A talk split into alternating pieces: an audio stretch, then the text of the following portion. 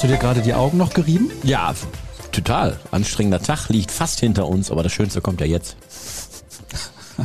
Glaubst du ihm irgendein Wort von dem, was er gerade gesagt hat? Ich habe keine Zweifel an der Autorität und an der Wahrhaftigkeit meines Chefkollegen zu zweifeln. Bam. Ist in Ordnung. Muss ich leider so stehen lassen. Es hilft ja nichts.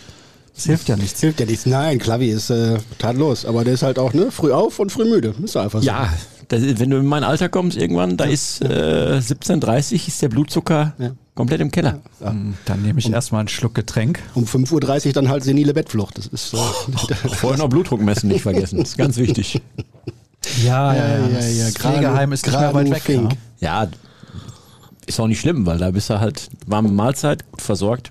Also ist okay.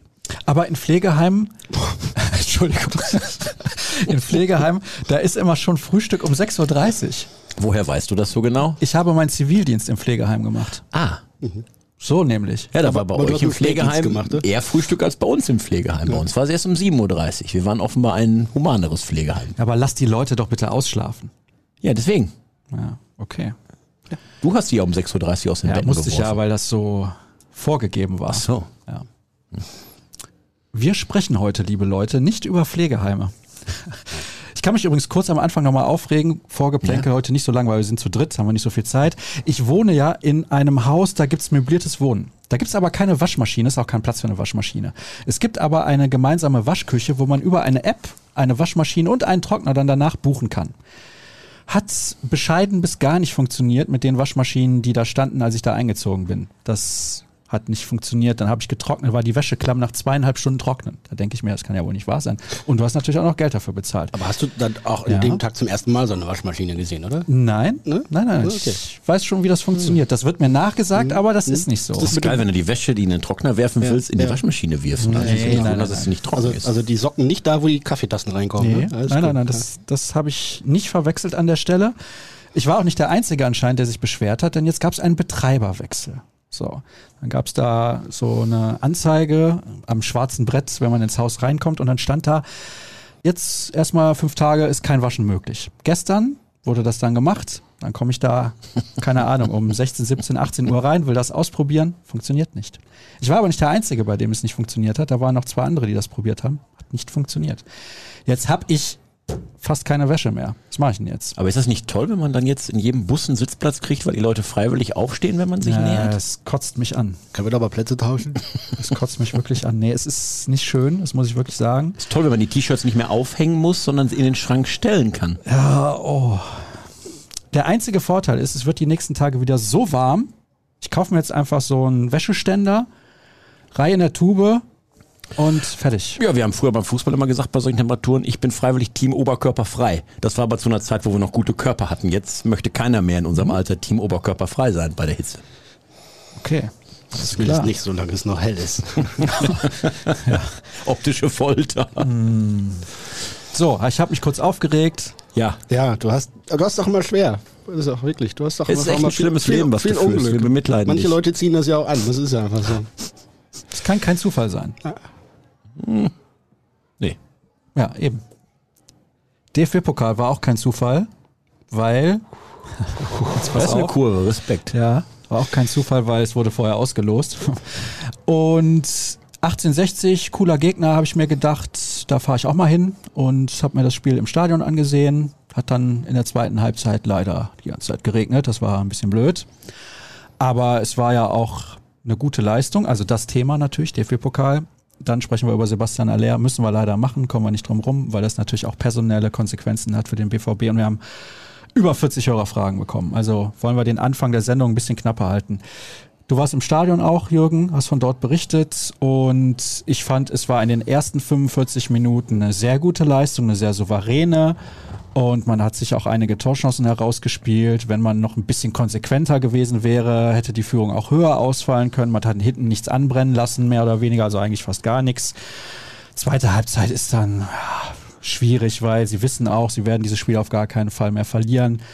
Deswegen ist dann immer die Frage, wie sehr kann man dann die zweite Halbzeit wirklich in die Bewertung mit reinnehmen. Klar muss man am Ende, aber eigentlich kann man sich ja mehr oder weniger auf die ersten 45 Minuten konzentrieren.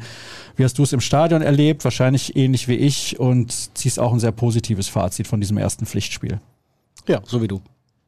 Gut. Dann machen wir weiter mit Sebastian Aller. Nee. Wurde ich wieder eiskalt Ah. Ja, bei der, bei der knappen Anmoderation der Frage, die dann nicht kam, ja, das da ist direkt einsteigen.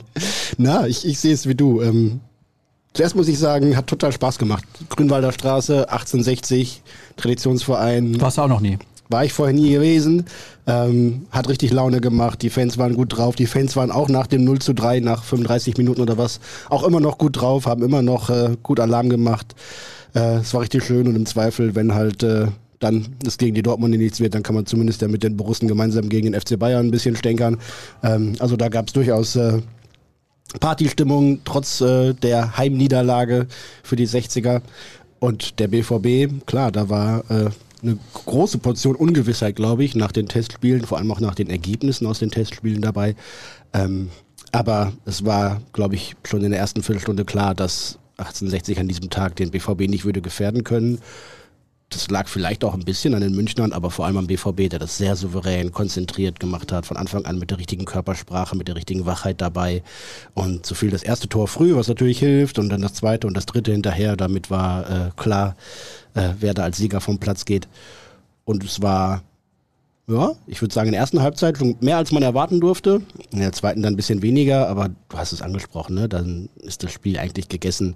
Dann war es wieder ein bisschen viel klein-klein und hier äh, Hackelspitze 1, 2, 3 Fußball, ohne so wirklich konzentriert Richtung Tor zu arbeiten. Aber das war in dem Zeitpunkt dann auch eigentlich egal, denn ob es dann 3-0 ausgeht oder 4-0, spielte dann keine große Rolle mehr. Borussia Dortmund hat diese erste Aufgabe souverän vor der Pause sehr ordentlich, nach der Pause immer noch akzeptabel, weil sie auch wenig zugelassen haben, kaum Torchancen zugelassen haben. Äh, erledigt, abgehakt, gemeistert. Äh, gibt mindestens zwei, drei andere Bundesligisten, die froh wären, wenn sie ein ähnliches Fazit ziehen könnten nach dem Pokalwochenende. Ja, das stimmt. Und äh, von daher, ja, ist das äh, abgehakt. Wir wissen aber auch, und das haben Spielerverantwortliche auch direkt nach dem Spiel gesagt, äh, nächste Woche gegen Bayer Leverkusen Bundesliga-Auftakt das wird ein anderer Gegner und ein anderes Spiel. Von daher darf man das gerne mitnehmen, dieses Erfolgserlebnis, als einen kleinen Schub von Motivation, aber äh, auch nicht überbewerten mit Blick auf den Start gegen Bayer. Ja, zumal die vier Tore von einem Viertligisten, glaube ich, kassiert haben. Ne? Elversberg ist Viertligist? Ich glaube ja, Regionalliga spielen die. Ne? Also müsste ich mich vertun, wenn sie dritte Liga spielen würden. Aber ich meine, sie sind Regionalligist. Also Bayer Leverkusen auf jeden Fall Bundesliga. Ja, ja, das ja. weiß ich. Das habe ich mitbekommen. Ich glaube auch international, wenn ich es ja. richtig im Kopf habe. Das war natürlich jetzt sehr souverän, insbesondere wenn man die beiden Testspielniederlagen mit reinem klar wie in Alltag gegen Villarreal und Valencia, wo man nicht so sonderlich gut ausgesehen hat. Da haben ja viele dann schon geungt, oh, man muss richtig aufpassen. 1860 hat zum Ligastart 4 zu 3 bei Dynamo Dresden gewonnen. Also da haben sie zumindest offensiv auch gut was gezeigt. Defensiv nochmal ein anderes Ding. Aber ich finde dann insgesamt kann man mit dem 3 zu 0 mehr als nur leben, weil im Endeffekt komplett souverän, keine Probleme gehabt. Ja, Niklas Süle ist jetzt verletzt, okay, aber das hat ja nichts mit dem Spiel an sich zu tun. Leistung war top. Ja, bin ich bei euch beiden, weil ähm, du musst es halt getrennt voneinander sehen. Das eine ist Vorbereitung, das sind Testspiele, wird experimentiert, da geht man auch vielleicht nicht so ans Limit. Da werden noch Dinge ausprobiert, die man nachher vielleicht verwirft oder wo man einfach was ausprobiert, was dem Gegner vielleicht in die Karten spielt, was man dann in einem Pflichtspiel, wo es richtig um was geht, nicht machen würde. Und es kommt darauf an, wenn du gefordert wirst, dass du da bist. Und das hat der BVB zum Start gezeigt. Und das war auch ganz wichtig, unabhängig davon, ob es jetzt ein Drittligist war oder wie bei Leverkusen Viertligist. Du musst halt da sein, weil die Euphorie ist groß um den BVB, die Lust ist groß, der Trainer äh, ist neu, es sind neue Spieler da. Und wenn du dann so ein Spiel wie gegen 1860 in den Sand gesetzt hättest, dann hätte diese aufkeimende Euphorie, diese Aufbruchstimmung echt schon richtig Schaden nehmen können. Und das hat sie nicht. Im Gegenteil, durch so eine Runde, die man nicht nur überstanden hat, sondern wirklich souverän durchgezogen hat, das habt ihr, wie ich finde, richtig eingeordnet, ähm, hat man diese Euphorie jetzt auch weitergetragen in diese Woche. Und wir hoffen mal, dass wir nach dem Leverkusen-Spiel genau über dasselbe reden können, dass diese positive Energie dann auch sich im Spiel gegen Leverkusen gezeigt hat, dass alle auch da das abrufen konnten, weil sie da wieder gefordert sind. Im Gegensatz zu einem Testspiel, wo man sagen kann, okay, dafür testen wir, dafür experimentieren wir in so einer Phase. Und dann, mein Gott, ist halt so ein Ergebnis wie gegen Villarreal oder Villarreal, cooler Name, oder Valencia dann eben auch völlig egal.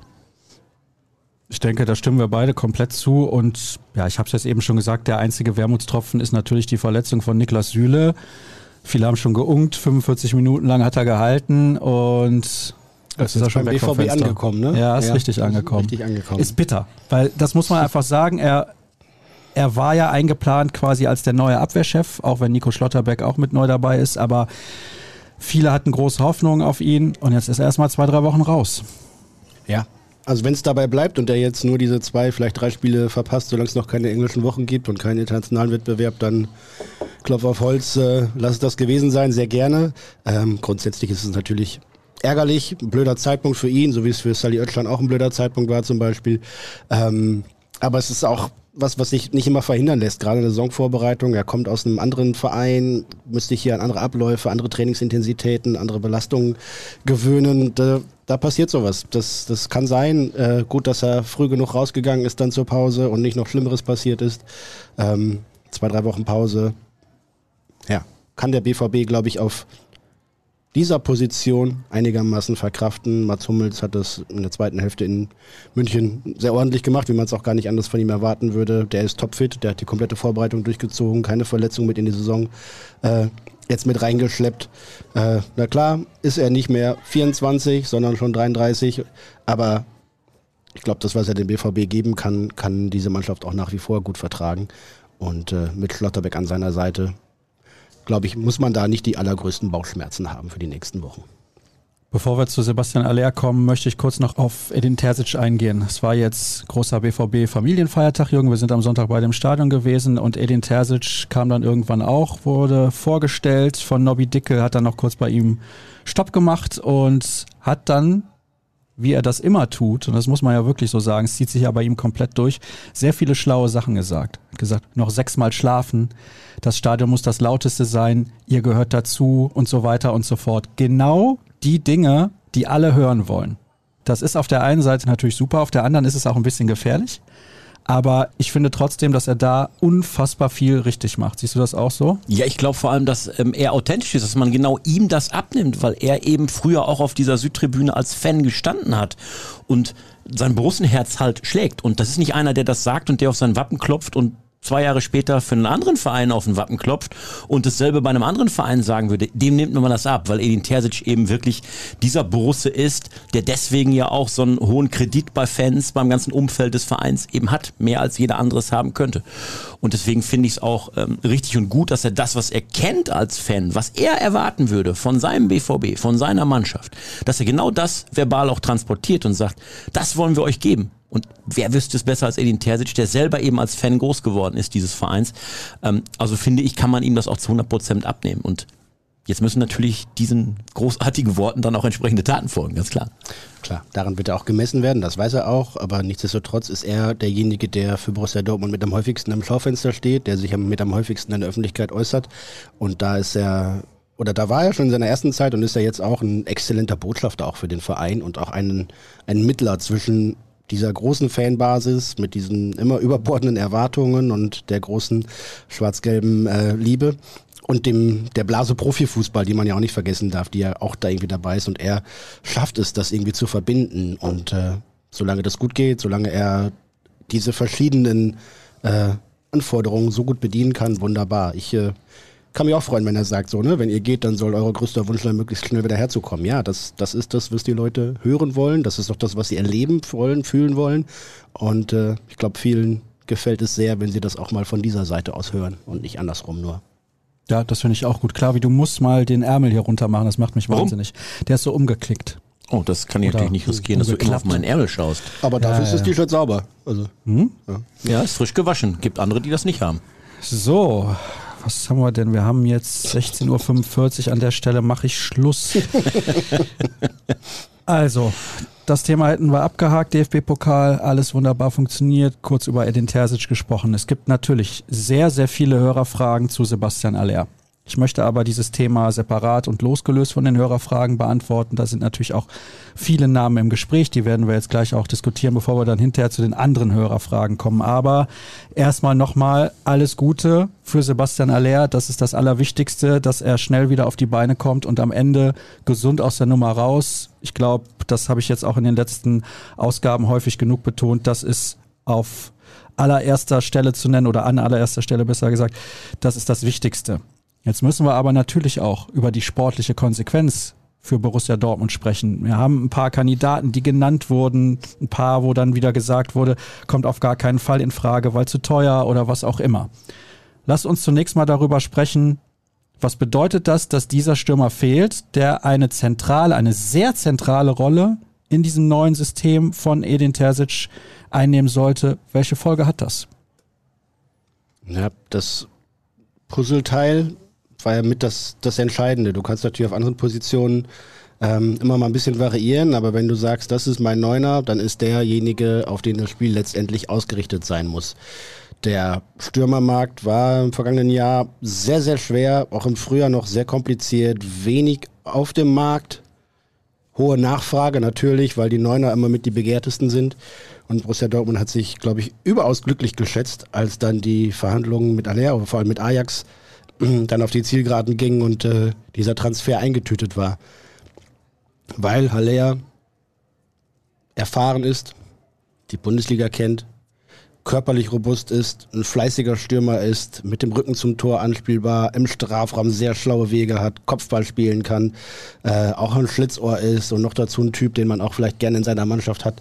Also der äh, von den Parametern, die erfüllt sein müssten, so ziemlich alle erfüllt hat, noch dazu trotz einer fast Rekordablösesumme äh, bezahlbar war für Borussia Dortmund. Fast eine, ja, fast eine Idealbesetzung in dem Moment.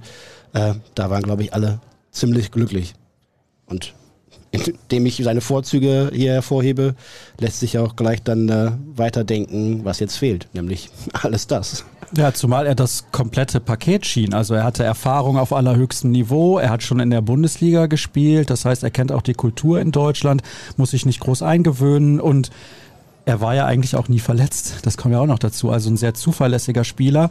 Genau das, was man haben wollte für, ich sag mal, humanes Geld. Ja, und helfen von Tag eins an war natürlich ein wichtiges Kriterium. Du brauchtest halt einen Stürmer, den du in Sebastian Aller auch gefunden hast, der dir wirklich vom ersten Tag, und das hat er in den ersten Trainingseinheiten auch gezeigt, ähm, sofort da war und äh, der dir auch, wenn er spielen könnte, sofort Tore garantiert oder Vorlagen. Der Junge kann ja beides.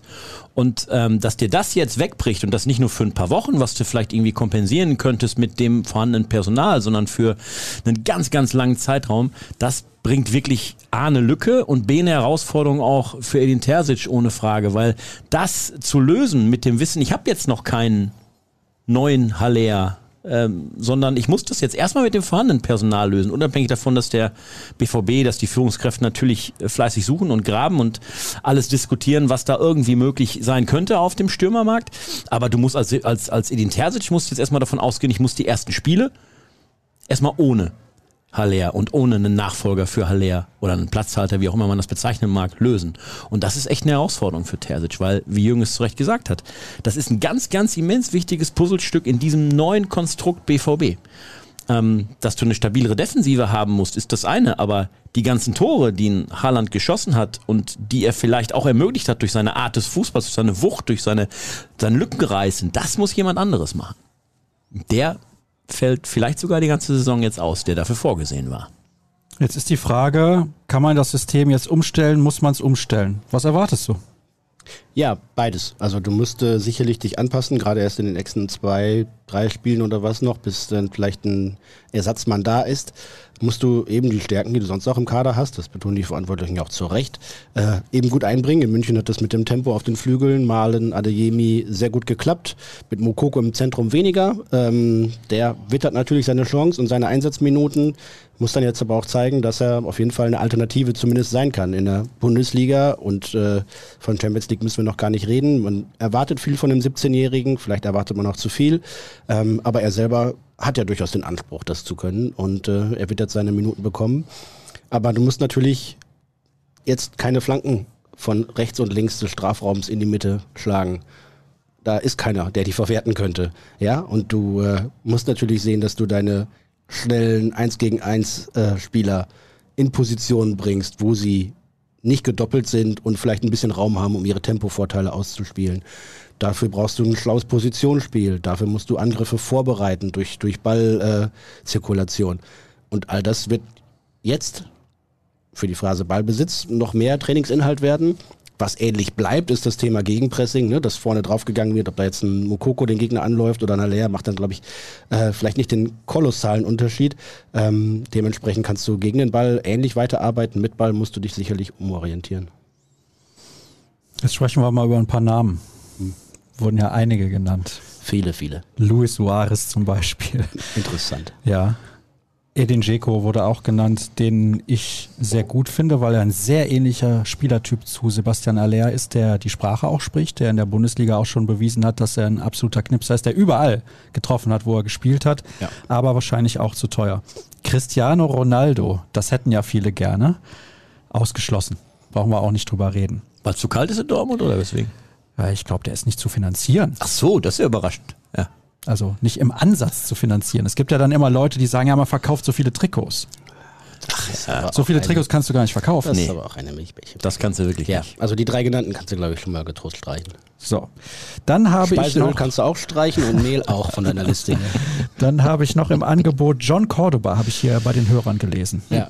Ja, ist einer der Spieler, die zumindest einige Punkte erfüllt, die gefragt sind, sprich ein eher physischerer Spieler, Mittelstürmer, also der wirklich klar die Position 9 besetzt, der Kopfball stark ist, vielleicht eine gewisse Geschwindigkeit hat, ähm, der die Bundesliga kennt und relativ schnell und leicht zu adaptieren wäre. Und das Wichtigste bei dem ganzen äh, Zinnober ist natürlich, dass er irgendwie verfügbar und finanzierbar wäre. Würde auf Cordoba zutreffen. Die Frage ist, hat er die Qualität die man sich wünscht? Oder sind da vielleicht eher andere Kandidaten, die noch mehr von diesen mhm. Kästchen erfüllen und wo man noch mehr abhaken kann? Also frag mich doch mal. Hat er die Qualität, Jon Cordoba? Ich glaube nicht. Was sagst du, Klavi? Ich halte es auch für schwierig. Also ich glaube, dass da ähm, bei den Kriterien, die der BVB braucht, und wir haben darüber gesprochen, der muss möglichst ähm, schnell helfen auf einem Niveau, ähm, was jetzt nicht irgendwie Bundesliga-Schnitt sein darf, sondern wo wir dann auch im September anfangen, über Champions League-Niveau zu reden und über ein Niveau in Spielen, wo du dich eben auch gegen Leipzig, Bayern, jetzt zum Start natürlich schon gegen Leverkusen zum Beispiel richtig behaupten musst. Und da brauchst du einen, der, glaube ich, mehr, noch mehr drauf hat, als äh, Cordoba drauf hat. Zumal er das ja auch noch nie auf allerhöchstem Niveau gezeigt hat. Also ich kann mich nicht dran erinnern. Er spielt ja nicht ohne Grund in Krasnodar und nicht in der Top-Liga. Ja, so sieht's aus. Giovanni Simeones, der Sohn von Atletico-Trainer Diego, ja. spielt bei Hellas in Verona in der Serie A, hat in der vergangenen Saison 23 Tore geschossen. Ich gucke viel Serie A, das wird dem einen oder anderen Hörer bekannt sein und ich halte den für sehr gut. Ist das realistisch? Ist das finanzierbar? Ähm, finanzierbar wäre es vielleicht über eine Laie. Ist es realistisch? Nein, weil er natürlich vom Spielertyp her Ne, wie groß ist er? 1,80, 1,81, eher so ein spielstarker Stürmer. Klar, auch, auch ein fleißiger und Wühler, der mag auch Gegenpressing spielen etc., weiß, wo das Tor steht, hat aber Vertrag bis 26 oder sowas und da müsste man wirklich äh, einen ganz besonderen Deal finden. Soweit ich weiß, das ist der aktuelle Informationsstand, ist das irgendwie von Spielerberaterseite mal lanciert worden und seitdem geistert der Name rum. Bei Borussia Dortmund kennt man den natürlich, aber der war kein Thema jetzt aktuell. Ja, und versetzen uns mal in die Rolle von Simeone himself. Also der spielt da dann und eine wichtige Rolle und äh, ja, dann kommt Aller irgendwann zurück. Ja, und du musst ja, wenn du jetzt zum BVB gehst als quasi Platzhalter, dann musst du bereit sein, womöglich nach einem Dreivierteljahr oder spätestens nach einem Jahr, wenn wir wirklich darauf hoffen, dass Sebastian Aller wieder voll gesunde zurückkommt nach dieser Zeit, ähm, dann auch zurückzutreten ins zweite Glied, vielleicht gar nicht mehr oder kaum noch zu spielen oder nur für ein Jahr hier hinzukommen. Und das ähm, mal wie gesagt in, in Simeones Rolle versetzt, machst du das als jemand, der jetzt gerade im besten Fußballer, 27 glaube ich, im besten Stürmeralter ist und der gerade so in der Serie A für Furore richtig sorgt, dann gehst du doch so ein Wagnis eher schwerlich ein. Zumal er, das kann ich ja dazu erwähnen, in der Serie A schon einige Jahre gebraucht hat, bis er auf dem Level angekommen ist, wo er jetzt angekommen ist. Er hat am Anfang eigentlich, ja, direkt sehr gut gespielt und auch getroffen. Dann hat er zwischendurch aber auch ein paar Jährchen, wo es nicht so rund lief. Er hat jetzt auch den Verein schon mehrfach gewechselt, hat bei der Fiorentina gespielt, in Cagliari gespielt. Also das ist jetzt auch, ich will nicht sagen Wandervogel, aber schon einer, der jetzt vielleicht da angekommen ist, wo er auch mal ein paar Jährchen bleiben sollte, damit es auch ja, dauerhaft funktioniert. Ja. Können wir abkürzen, der wird es wohl nicht. Genau. Schön, dass wir fünf Minuten über Giovanni Simeone gesprochen haben.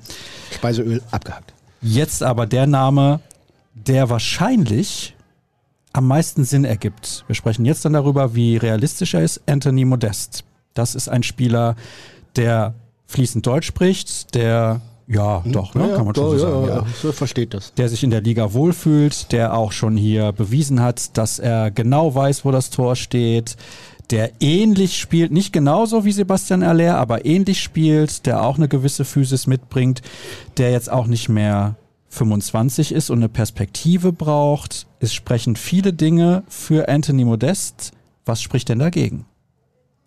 Tja, die Qualität, Fragezeichen. Wenn wir eben über ähm, höchstes Niveau gesprochen haben, was du bei den Ambitionen der Borussia brauchst, dann würde ich zumindest ein Fragezeichen dran machen, ob es reicht für das Niveau, was der BVB braucht. Also ich glaube, er erfüllt viele Kriterien, die du jetzt auch aufgrund der, ich sag mal, Gesamtgemengelage da rund um diesen Deal jetzt brauchst, die erfüllt er.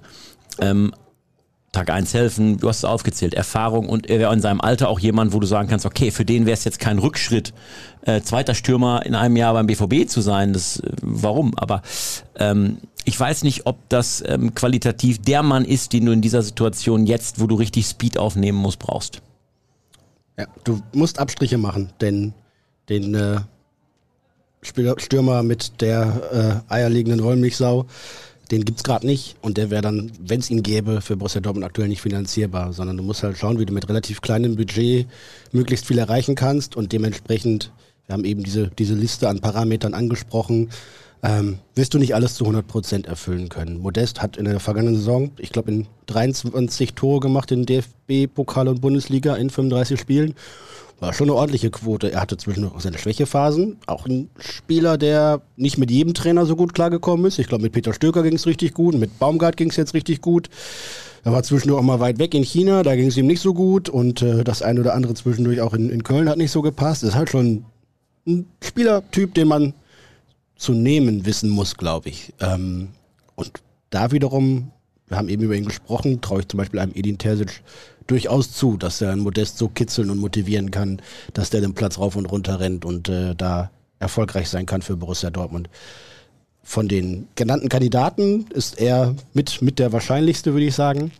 Ähm, der FC würde ihn grundsätzlich abgeben könnte für einen 34-Jährigen nochmal eine kleine Ablöse einstreichen. Plus, was man nicht äh, vergessen darf, die wollen ihr Gehaltsniveau deutlich nach unten drücken und da würde äh, ein gestrichener Modest fast bedeuten, dass zwei andere Spieler kommen könnten. Sprich, äh, die äh, hätten durchaus ökonomisches Interesse, den abzugeben. Ähm, ist die Frage, ob man sich mit ihm einig wird. Der wird sicherlich sagen, ja, ich habe noch einen Jahrvertrag in Köln, also ich gehe jetzt nicht für ein Jahr nach Dortmund, sondern würde wahrscheinlich zwei Jahre haben wollen oder eins plus eins. Ähm, da könnte man sich vorstellen, dass man da irgendwie zueinander finden muss. Sportlich, glaube ich, würde Toni Modest zum BVB passen. Und ich finde ja tatsächlich, es gibt ja auch einen Grund dafür, dass so viele Stürmer, die nach Dortmund kommen, auch funktionieren, weil du natürlich auch so viele gute Mitspieler hast. Ja, und wenn du, wenn du auf der Seite Malen, Adeyemi, dahinter Reus, Reina, Brandt, Guerrero hast als Vorlagengeber, dann musst du als Stürmer schon viel falsch machen, wenn du da nicht deine 15, sag ich mal, Tore in der Bundesliga in der Saison machst. Klar, Modest hat irgendwie keine Champions League-Erfahrung, wenn ich mich nicht irre. Ähm, aber du musst halt äh, sehen, was du bekommen kannst gerade. Und es ist eine Notsituation entstanden. Du brauchst für diese Lösung, äh, für diese Situation eine Lösung und dann ist es eben eine, eine Notlösung. Ähm, und ich glaube, da wäre der Name Modest einer, mit dem ich mich anfreunden könnte. Du zweifelst mehr an Modest als er? Ja, aber ich glaube, wir widersprechen uns gar nicht an der Stelle, sondern ähm, natürlich musst du beachten in der Situation, was ist möglich. Ja, in puncto, was habe ich für ein Budget zur Verfügung? Wer ist überhaupt auf dem Markt verfügbar? Wer passt zu mir? Und ähm, ich kann ja nicht nur jetzt äh, richtig viel Geld in die Hand nehmen als BVB und einen sauteuren Stürmer holen, mich vielleicht wirtschaftlich so ein bisschen ins äh, Risiko stürzen und habe dann nachher ein Problem, weil ich äh, zwei Top-Stürmer habe, wenn er leer zurückkommt und ich habe da irgendwie äh, Kniest in der Truppe. Ähm, also musst du ja alles zusammengefasst auch natürlich, wie Jürgen es sagt, Abstriche machen, in dem wen du holst. Aber natürlich, wenn du alle Namen zusammenpackst, die da auf dem Markt sind, es gibt wahrscheinlich auch noch welche, die wir oder jemand anderes bis jetzt noch nie gespielt hat, an denen gearbeitet oder mit, über die diskutiert wird in der Führungsetage beim BVB, dann ähm, hast du in Anthony Modest eben natürlich einen, der schon weit vorne steht, vielleicht sogar ganz vorne, ähm, in den Optionen, die es überhaupt jetzt gibt. Und natürlich ist das kein Wunschkonzert. Er muss sehen, was ist da auf dem Markt und was ist davon das Beste, was ich bekommen kann. Und da bin ich mit Jürgen einer Meinung. Da ist natürlich Toni Modest ganz, ganz weit vorne. Ich sage nur, ich weiß nicht, ob, natürlich, wenn du die freie Auswahl hättest, würdest du Modest nicht holen. Weil ich glaube, dass er für die Top-Qualität, die dein Anspruch sein muss als BVB bei deiner Ambition, diese Top-Qualität bringt er nicht mit. Aber in Anbetracht der Umstände ist er, wäre er eine richtig gute Lösung. Mhm. Muss ja auch sehen, was denkbar und machbar ist. Ne? Zum Beispiel so ein Christoph Piontek von Hertha irgendwie auf dem Zettel. Der wäre verfügbar, der kennt die Bundesliga, der weiß grundsätzlich auch, wo das Tor steht, hat da einen anderen Verein schon gezeigt, ist jetzt in Berlin nicht so zurechtgekommen, mein Gott. Da würde ich den aber von der Qualität ja noch ein bisschen tiefer ansiedeln. Vielleicht auch bei so einem Arkadio Schmilik, ähm, der in der Bundesliga in Leverkusen nicht so recht zum Zug gekommen ist, aber bei anderen Clubs schon. Ähm, der auch vieles davon mitbringt, was man sich da so vorstellen kann. Ähm, aber den würde ich jetzt auch nicht vor, vor Toni Modeste ranken, zumal Modeste in der Bundesliga ja in, in den guten Jahren, die er hatte, auch viel, äh, viel abgeschlossen hat. Ja, ich kann das Argument verstehen, dass er nicht auf allerhöchstem Niveau jetzt der Spieler ist, den man haben möchte. Aber vielleicht ist es auch so ein Modell zu sagen, wenn wir die Taktik dann entsprechend anpassen, dass in der Champions League vielleicht dann eher mit Adeyemi, Reus und Daniel Mahlen gespielt wird und vielleicht Guerrero noch einen Tacken offensiver, als das eh schon tut. Und in der Bundesliga kommt dann vielleicht ein Modest häufiger zum Einsatz. Das wäre ja auch so ein Modell, was man sich überlegen könnte.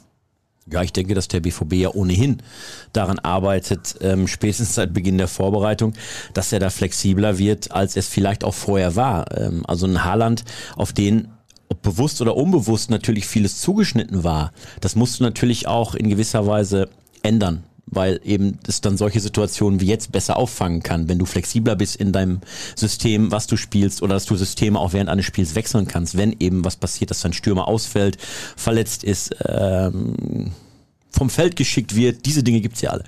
Also musst du als bist du als BVB gut beraten, wenn du eben für verschiedene Situationen mit verschiedenen Spielstilen gewappnet bist. Das ist auf jeden Fall ähm, etwas, was ja Edin Terzic auch ähm, beherzigt, wenn er sagt, ähm, ähm, wir müssen halt ähm, an genau diesen Dingen arbeiten, dass wir eben nicht äh, so leicht ausrechenbar sind, wie wir es vielleicht in der Vergangenheit an einer anderen Stelle waren. Weil, spielst du mit Haaland, oder spielst du Ole Haaland? Das war Plan A und Plan B.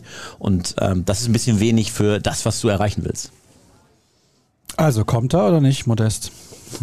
Ich weiß es noch nicht. Also da ne, gehört ja der Spieler zu, da gehört der abgebende Verein zu. Ähm, ja, aber wenn ich wetten würde, dann ist das wahrscheinlich die, also ist das in meinen Augen aktuell die wahrscheinlichste Option. Äh, sei denn, es gibt noch irgendeinen Mr. X, von dem ich noch nichts habe Leuten hören. Aber äh, verfügbare Stürmer, die ansatzweise da ins Profil passen, gibt es halt auch nicht wie Sand am Meer. Also wird das am Ende. Vielleicht. ja, weil die Alternativen, wie gesagt, sind du sehr rar gesät. Du wirst es dann sehen, wenn wir es mitteilen. wenn wir es mitteilen. Ja, das wäre toll, wenn wir das mitteilen würden. Irgendwann teilen wir das mit, vielleicht auch ganz schnell. Mhm. Also der Podcast braucht ja noch ein bisschen, bis er online ist. Das wäre sehr mies, wenn wir das dann melden, wenn ich hier sitze. Ja? Ja, aber so lange nicht. Also du schneidest zwar schnell und äh, Kevin haut auch schnell raus, was das Podcast-Teil anbelangt, aber ich glaube, so flott wird sich das nicht erledigen. Na gut. Dann hätten wir das jetzt mehr oder weniger geklärt. Also alle Hörer, die sich wundern, wer kommt, Anthony Modest. Hörerfragen. Und, dass ich nächste Woche nicht wieder hier sitzen muss. Hörerfragen. Fangen an mit der von Michael. Ja, der fragt natürlich auch, was das System angeht. Ähm, und da haben wir jetzt eben schon drüber gesprochen, deswegen müssen wir da nicht nochmal in die Tiefe gehen. Frage an Klavi. Können die Ruhrnachrichten nicht bei Kicktipp eine Tipprunde ins Leben rufen? Vielleicht ist am Ende der Saison ja noch was in der Kaffeekasse als Preis für die treuen Podcast-Hörer. Ja, Spitzenidee. Also eine interne Kick-Tipp-Runde gibt's bei uns im Medienhaus. Nicht von uns als Redaktion, aber generell im Medienhaus. Hauptpreis hat doch immer irgendwie was mit dem BVB zu tun. Manchmal sind es VIP-Tickets, manchmal sind es irgendwie Trikots oder so. Äh, die gibt's schon, schon viele Jahre. als noch weniger teilgenommen haben, im allerersten Jahr habe ich die mal gewonnen. Und danach habe ich gesagt, besser kann es nicht werden, ich tippe nicht mehr mit. Äh, war auch gut so, weil alles andere, was ich danach getippt habe, war grauenvoll. Und ähm, an so eine Tipprunde mit ähm, Hörern, Usern, wie auch immer, haben uns aber noch nicht rangewagt, haben aber schon mal drüber nachgedacht. Also ob jetzt mit den Podcast-Hörern oder mit unseren Abonnenten, da müssen wir mal gucken. Aber eine Idee ist es auf jeden Fall. Ja, aber nur wenn Klavier mittippt, sonst ist das Ding natürlich. ja gut, dann ist ja schon mal einer sicher, muss ja du letzter werden. wirst. Ja, eben, einer muss ja, letzter werden. kannst, ja, kannst ja nicht unseren äh, treuen Hörern dann auch noch den letzten Platz anbieten. Nee, das geht nicht. Nein, nein. Also rote Laterne nenne ich mich dann als Spielername, als Tippername. Ja. Jetzt passt auf. Ist Rafa Guerrero in der Pause eigentlich zu den Weight Watchers gegangen? Er sieht unglaublich fit aus, finde im Gesicht sieht man es deutlich. Glaubt ihr, er bekommt seine Faserrissprobleme oder das Abo, was er darauf hat, dieses Jahr in den Griff? Ja, ich glaube, es ist nicht das erste Mal, dass Rafa Guerrero auch wirklich fit in die Saison gestartet ist. Man darf ja nicht vergessen, der hat ja mit Portugal immer diverse äh, Turniere zu spielen, ne? EM, WM, dann auch irgendwie Nations League Endrunde etc. Das ist schon ein, schon ein hochbelasteter Spieler, keine Frage. Ähm, und dass er da das ein oder andere Mal vielleicht ein bisschen nachlässiger war, was die, was die Körperpflege etc. anbelangt oder vielleicht nicht vorsichtig genug, um es andersrum zu formulieren, wissen wir ja auch. Ähm, er wird topfit, was ich gehört habe, hat er auch äh, richtig gute Werte vorgelegt, also Fitnesstest etc. Alles in Ordnung, tipptopp. Ähm, und ich glaube, der BVB braucht auch dringend einen richtig guten und äh, formstarken und belastbaren Rafael Guerrero, denn die Alternativen auf der linken Seite, Tom Rote noch jung und vielleicht mal was zum Reinwerfen, aber nicht dauerhaft. Ähm, Nico Schulz spielt keine Rolle. Dann wären wir schon bei Torgan Hazard oder Felix Passlag, die, äh, wo Passlag eher ich immer rechts sehen würde und äh, Hazard lieber weiter vorne. Also Rafael Guerrero hat ein vergleichsweise allein Alleinstellungsmerkmal da als Linksverteidiger, weil ihm da auf dieser Position von der Qualität her keiner so richtig das Wasser reichen kann. Umso mehr braucht Edin Terzic ihn. Und das am liebsten fit und ohne Faserriss-Abo. Hast du am Sonntag auch Buhrufe wahrgenommen, als Nico Schulz ins Stadion eingelaufen ist? Ich habe mit dem Kollegen darüber diskutiert. Ich habe es erst als Schulz ne, mit diesem langgezogenen U wahrgenommen. Wenn man genau hinhört, hört man auch zwei, drei Pfiffe da rein in die Atmo. Ich habe es mir zwei, dreimal noch angehört anschließend auf Video. Ähm, aber ich habe das Bu nicht so eindeutig rausgehört, dass ich daran jetzt äh, irgendeine Art von Berichterstattung äh, rangehängt hätte. Dafür fand ich es nicht eindeutig genug. Ähm, aber es war auf jeden Fall eine sehr verhaltene Reaktion des Publikums und auch eine sehr verhaltene Reaktion des Spielers. Ähm, also der sieht ja tatsächlich eher so aus, als ob man ihn auf den Rasen geprügelt hätte. Es ist eine schwierige Situation. Schulz spielt sportlich keine Rolle. Ich glaube, da könnte auch viel passieren und er würde trotzdem keine bekommen. Er hat aber noch einen längeren Vertrag. Er hat bislang keine Signal oder die Signale, sich zu verändern, hat er bislang ignoriert.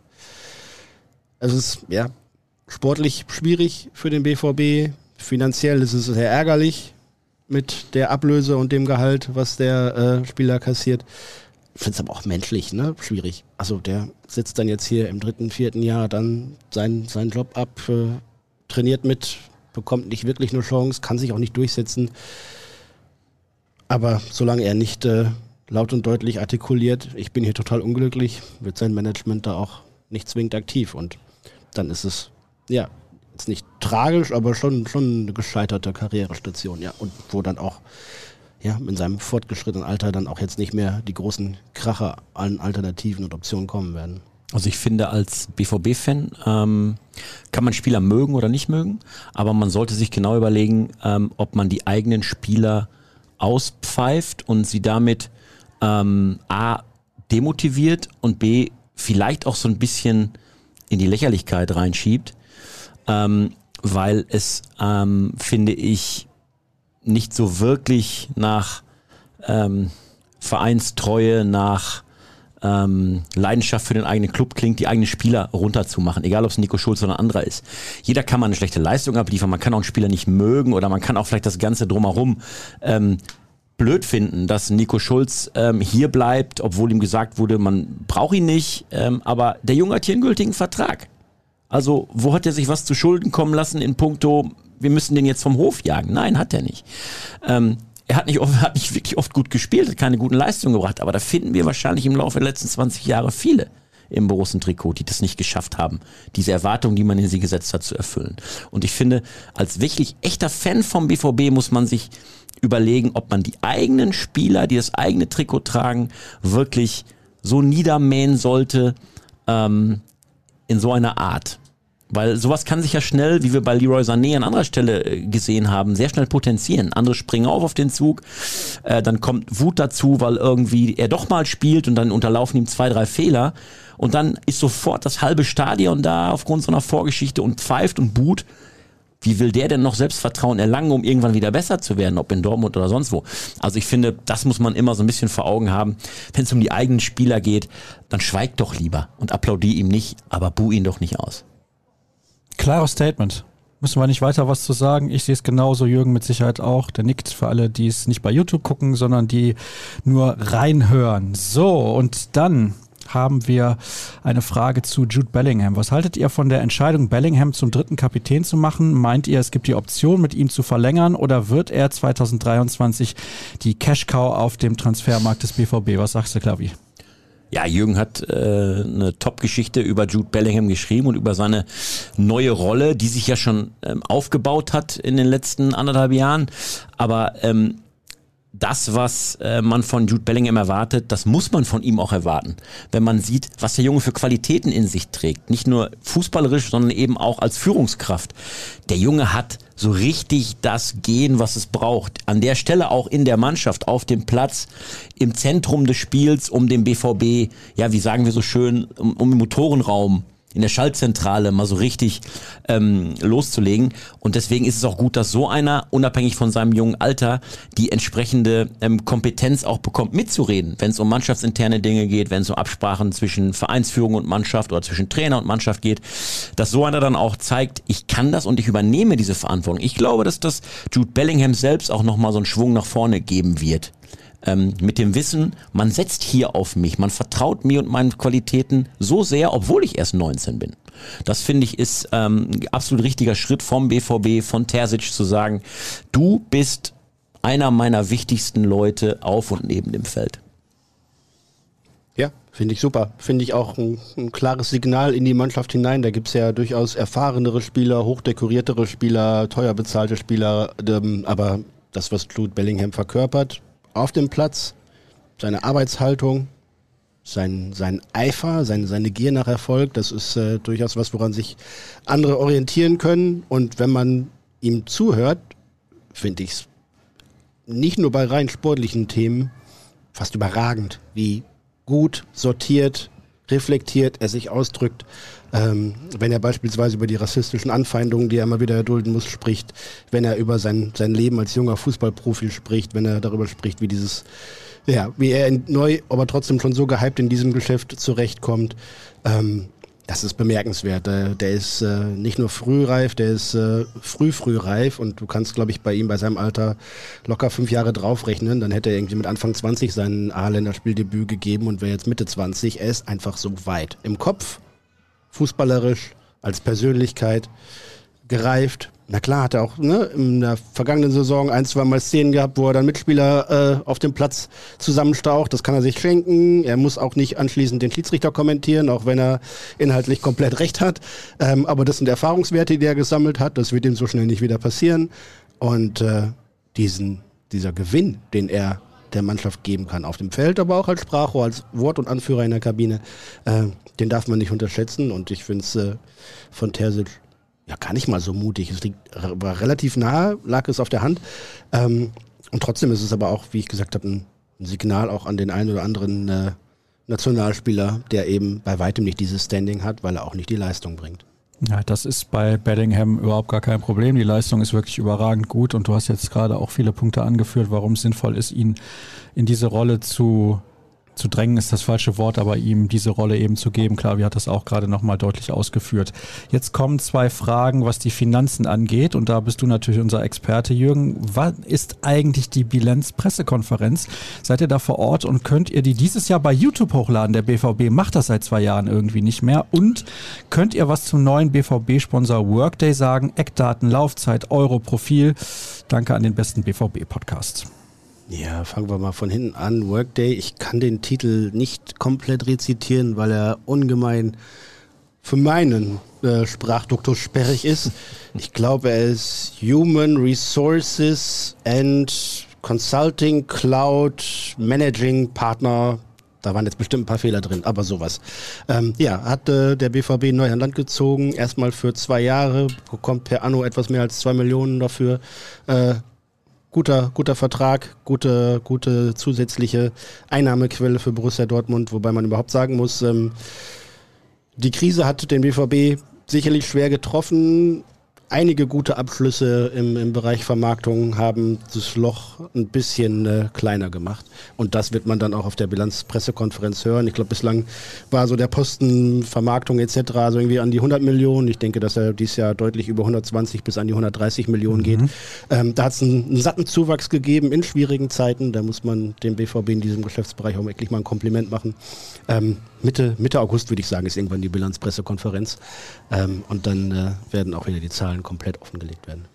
Was du jetzt mit vielen englischen Begriffen erklärt hast, erkläre ich den Hörern nochmal kurz zusammengefasst. Wenn ich das richtig gehört habe, ist das eine Software, die beispielsweise dafür sorgt, dass die Mitarbeiter selber ihren Urlaub eintragen können und solche Geschichten. Also da spart man sich dann auch Arbeitskräfte, wenn man mit dieser Software arbeitet. Ist eine Software, die aus den USA kommt, beziehungsweise die in den USA sehr, sehr groß ist. Viele Unternehmen arbeiten damit es spart natürlich wieder am Ende Geld, weil Arbeitskräfte gespart werden. Ob man es dann alles so gut findet, ist eine andere Geschichte. Aber wie gesagt, es muss ja auch Leute geben, die diese Software programmieren. Von daher ja. schafft es ja an der anderen Stelle vielleicht auch wieder ja, den einen oder anderen ja, Arbeitsplatz. Das ist auch ein Wirtschaftsunternehmen. Natürlich müssen klar. die auch äh, sehen, wo sie sich äh, verschlanken. Und ne? man muss natürlich am Rücksicht sehen, sie haben in der Covid-Zeit es geschafft, ohne Kündigung, ohne ähm, Kurzarbeit etc. auszukommen. Und natürlich muss man sehen, ne, ob man da sein, sein Personal äh, Budget da beisammenhält. Lieber wäre es mir noch, sie würden das Budget beim Profikader ein bisschen runterbekommen, aber ich glaube, das ist eher Wunschdenken. Ja, das wäre natürlich die einfachste Lösung, um Geld zu sparen. Aber gut. So, jetzt habe ich den Salat, schreibt ein Hörer. Bin einer der Glücklichen, die Tickets bekommen haben. Auch meine Kategorie habe ich bekommen. Nun ja, aber auf Nordost habe ich für über 50 Euro pro Ticket schon sehr viel gezahlt. Dieses System ist einfach nur Mist. Ich muss die Tickets aber ja abnehmen. Das neue Ticketsystem sorgt für große Diskussionen. Ich habe da letzte Woche schon im Podcast drüber gesprochen. Und natürlich ist es immer so das Problem, dass du es nie allen recht machen kannst. Das wäre jetzt auch meine erste Antwort gewesen. Ja, das ist so. Ähm, ja. Ein, eine Dauerkarte für denjenigen, der das gerechteste System, das umsetzbarste System vorstellt und äh, vorschlägt. Meistens sind die Leute, die dann keine Karte bekommen, verärgert oder die, die nicht, sie nicht dort bekommen, wo sie sie gerne gehabt hätten. Gehen ja schon 81.365 rein ins Stadion. Man könnte doch alle zwei Wochen vielleicht 100.000 in guten Zeiten unterbringen. Ähm, schwierig. Ja, und wir haben über Jahre ja immer die nachvollziehbaren Klagen gehört. Ich komme nie ins Stadion, ich komme nicht an eine Karte. Es sind immer dieselben, die Karten kriegen. Mhm. Es kommen nur wenige Karten in den freien Verkauf und so. Und wenn du eine Verlosung machst, dann gibst du zumindest meiner Ansicht nach eine fairere Chance, nach draußen überhaupt eine Karte zu bekommen, egal wo du dann sitzt im Stadion, überhaupt reinzukommen. Eine größere Zahl an Menschen bekommt ähm, die Möglichkeit, überhaupt an eine Karte zu kommen. Und ähm, vielleicht auch wechselndes Publikum, dass nicht immer dieselben, unabhängig von der Dauerkarte, aber dieselben Tagesticket-Inhaber sind, weil sie in ihrer Vorverkaufsstelle immer die vier Karten schon zur Seite legen. Also ich kann mir gut vorstellen, dass das eben viele, viele auch glücklich macht, das neue System. Ähm, dass es dabei natürlich auch Verlierer gibt, ist auch klar, wenn es um so eine emotionale Sache wie den BVB geht und vielleicht auch eben da ähm, ähm, Dinge sich verschieben für den einen oder anderen. Aber insgesamt glaube ich, macht es das neue System ähm, gerechter, ähm, was die ähm, Sitzplatzvergabe im Stadion angeht. Weil natürlich, ihr habt recht, wenn man weiß, wie viel Ticketnachfrage da ist beim BVB, dann ähm, ist es natürlich auch klar, dass du überlegen musst als Verein irgendwann, naja, wenn ich einen Fan oder ein Mitglied habe, was irgendwie seit drei Jahren erfolglos versucht, ins Stadion zu kommen, dann muss ich mir überlegen, dass ich an meinem Ticketsystem was ändern muss. Ja. Darf ich noch ergänzen? Natürlich. Wie geil, dass im Europapokal äh, volle Auslastung möglich ist mit Stehplätzen. Ja, ja absolut. Großartig. Mega. Und äh, ich hatte tatsächlich nicht mehr dran geglaubt, dass das irgendwann nochmal funktionieren könnte. Ne? Europe wants to stand war eine lange Kampagne, auch in Dortmund haben sich äh, der ein oder andere da lange für äh, stark gemacht und ins Zeug gelegt und steht da Tropfen hüllt den Stein. Es ist äh, jetzt zumindest die einjährige Testphase da und äh, mit dem Bitte, diese Möglichkeit jetzt nicht äh, ad absurdum zu führen, dass da irgendwo irgendwas vorfällt, um das wieder zurückzuführen, aber Borussia Dortmund wird es sicherlich helfen und gut tun, wenn äh, dann in der Champions League, wo eine schwere Gruppenauslosung ansteht, 81.000 statt in Anführungsstrichen nur 65.000 da sind. Und äh, ja, da habe ich Bock drauf. Also Champions League-Hymne plus Stehplätze. Mhm. Cool. Gehen wir hin. Ja, gucken wir uns an. Ja? Ja. Zur Not im VIP-Bereich. Klar, wir organisiert die Karten für uns zwei. Nee. Nee, da musst du schon im Stadion richtig mitfühlen können. Also nicht am Buffet stehen, wie du das so gerne machst. ne? Und auch während des Spiels irgendwie essen, weil dann das Buffet schneller zugänglich ist, weil mehr draußen sind. Nee, da musst du schon richtig im Stadion sitzen, finde ich, um das mitzufühlen. Weil das ist genau das, diese Atmosphäre, die noch besser wird, dadurch, dass du jetzt Stehplätze haben wirst. Ähm, und äh, für ja mindestens erstmal drei Heimspiele. Ähm, hoffentlich werden es dann natürlich noch mehr. Aber unabhängig von einer noch besseren Stimmung und von einer noch besseren Atmosphäre, gibt auch noch ein bisschen mehr Geld. Kann für den BVB auch nicht schlecht sein. Ja. Sag mal, sehe ich so fett aus eigentlich? Wieso? Mit dem Buffet jetzt wieder? Nein, du, hast- du hast es nur so offen auf deine Notizenliste geschrieben, VIP-Karte ergattert. Ja, das das musst du jetzt wieder durchstreichen. Ich habe aber hier einen Event- und Catering-Kugelschreiber des BVB. Ja, Vielleicht ja, das ist, liegt es daran. du hast Naja, ist doch egal. überführt. Ich habe ja die letzten Folgen nicht so ganz durchgehört. Hast du Warum? Ähm, wenig Zeit? Hast du, ähm, hast du eigentlich von deiner Kreuzfahrt jetzt berichtet? Ja, war schön. Ja? Ja. Ja. Wie viele Themenbuffets hast du dir einverleibt? Was heißt denn Themenbuffets? Was soll das sein? Das sind diese Dinger, wo du immer wie eine Fräse dran vorbeigegrätscht bist dreimal am Tag. Wie, wie, wie waren die so? Ich habe erzählt, also erstmal waren die sehr gut, das muss man wirklich sagen. Siehst Das du? war fantastisch. Aber ich war einmal Mittagessen in 14 Tagen. Ja, Also, dass ich da den ganzen Tag am Buffet gehangen Ja hätte, klar, wenn, du- Man wenn du morgens erst um um 14 Uhr aus dem Bett kommst. Äh, nee, nee, nee, Oder wenn nee, man um nee. 9.30 Uhr schon das halbe. Buffet leer futtert, dann hat man natürlich um 12.30 Uhr äh, noch nicht wieder Hunger. Ei, ei, ei, ei, ei. Das ist eine Unverschämtheit. Ja, Also ja. um drauf zurückzukommen, lass uns äh, ins Stadion gehen auf ähm, normalen Plätzen, wenn wir nicht ohnehin arbeiten müssen, was ja auch Bock macht. Das müssen wir auch mal sagen, ja. Als Reporter, die wir hier immer sitzen, es macht uns ja auch viel mehr Bock in so einer richtig heißen Atmosphäre, dann am besten Europapokal, K.O.-Situation, da sind wir auch elektrisiert und total angespannt. Das macht uns ja auch deutlich mehr Bock als ähm, in einem ja, Geisterstadion, einem halb gefüllten Rund ähm, oder ähm, wenn du in anderen, äh, dich bei anderen Vereinen mal umguckst, so selbst bei Topspielen nicht volle Hütte ist, das macht uns ja viel mehr Bock selbst. Auch die darüber berichten, die das als Arbeitsplatz haben. ja. Jetzt war am Sonntag im Medienzentrum, da war ja quasi nix. Wie war das denn nochmal am Ende der letzten Saison? Gab's da wieder Buffet? Ich frag für einen Freund. Da war gar nicht geöffnet. Das Nein, war geschlossen. Das war, ich war jetzt, also jetzt am, am Sonntag tatsächlich, ne, nach der Saisoneröffnung, war ich zum ersten Mal wieder im Medienzentrum seit langer Zeit. Ich weiß es nicht. Es muss, also es muss irgendwie fast vor Covid noch gewesen sein. Ich war zwischen nochmal zur Pressekonferenz, aber da war der Arbeitsbereich oben eigentlich auch nicht geöffnet, sondern höchstens, um sich mal ein Glas Wasser zu holen und dann gleich wieder zu verschwinden. Nicht als Aufenthaltsbereich freigegeben. Äh, ja, also toi toi toi, ein bisschen was normalisiert sich auch in diesem Bereich, wenn es auch nicht so schnell geht, wie wir uns das manchmal wünschen. Liebe Entscheidungsträger bei Borussia Dortmund, ich würde mich sehr darüber freuen, wenn mit Beginn der kommenden Saison das Medienzentrum wieder so geöffnet ist wie vor der Pandemie. Das wäre toll. Ich möchte Was da vermisst wieder, du vor allem? Essen oder trinken? ich möchte da mit Kollegen quatschen, Oh, das ist so, das ist ein gutes Argument. oder? Ja. Das ist einfach schön da, mit den Kollegen ein bisschen zu quatschen, die man auch nicht immer und regelmäßig sieht. Klar, bei euch ein bisschen was anderes in der täglichen Arbeit, dann auch beispielsweise am Trainingsgelände oder was auch immer, aber das finde ich schön. Und dann schmeckt auch wieder die Bratwurst vom Öler, wenn man sie lange nicht hatte. ist auch in Ordnung. Ja. Öler. Ja. Kennst du doch, oder nicht? Die Bratwurst, die man auf diesen Platten. Platten macht. Ah. Das nennt man Öler. Hm. Ist doch richtig, oder? Ja, weil wir ist ja mit Gas betrieben und da musst du Öl drauf machen, damit die Wurst nicht anpappt an den ähm, an der an der Platte und dann ist die deutlich öliger als die klassische, die wir so geil finden vom Holzkohle. Ja, die ist richtig lecker. Mm, schön, wo man die Kruste dann noch runter machen muss, weil man Speichelstolz, lange hör die auf. Wurst auf dem Grill gelangt. Gut, nächstes Thema ist Gregor Kobel. Danke. Er geht in seine zweite Saison mit dem BVB. Traut ihr ihm einen weiteren Sprung zu? Ist es nicht absurd, dass er nicht die Nummer eins in der Schweiz ist? Ja, ich traue ihm weiteren Sprung zu. Er ist auch ne, perspektivisch. Ich sag mal, wir haben jetzt irgendwie über die fünf Leute im Mannschaftsrat gesprochen, aber er ist sicherlich einer der nächsten, die da mit reinrücken als äh, Typ auch, wo du weißt, mit dem kannst du in den Krieg ziehen, jetzt um es mal äh, martialisch zu formulieren. Gregor Kobel sprüht vor Ehrgeiz, hat richtig Bock auf die Aufgabe bei Borussia Dortmund, will was gewinnen und ist äh, einer derjenigen, auf den man sicherlich in dieser Saison und auch in der weiteren Zukunft baut. Vollkommen zu Recht. Der Nummer 1 Job in der Schweiz, wissen wir ja seit äh, all den Jahren, wo die regelmäßig ihre Keeper hier in Dortmund untergebracht haben. Böki, Hitz etc. und Jan Sommer nebenan in Gladbach. Ähm, ist ein umkämpfter Posten, weil die immer wieder gute Schnapper rausgebracht haben. Ich finde, mittlerweile muss sich Gregor Kobel auch hinter Jan Sommer nicht mehr verstecken. Ähm, ich tippe mal, dass Sommer für die WM nochmal das Prä bekommt und danach beginnt Kobels Zeit, auch in der Nati. Vielleicht kommt nochmal Pascal Zuberbühler zurück.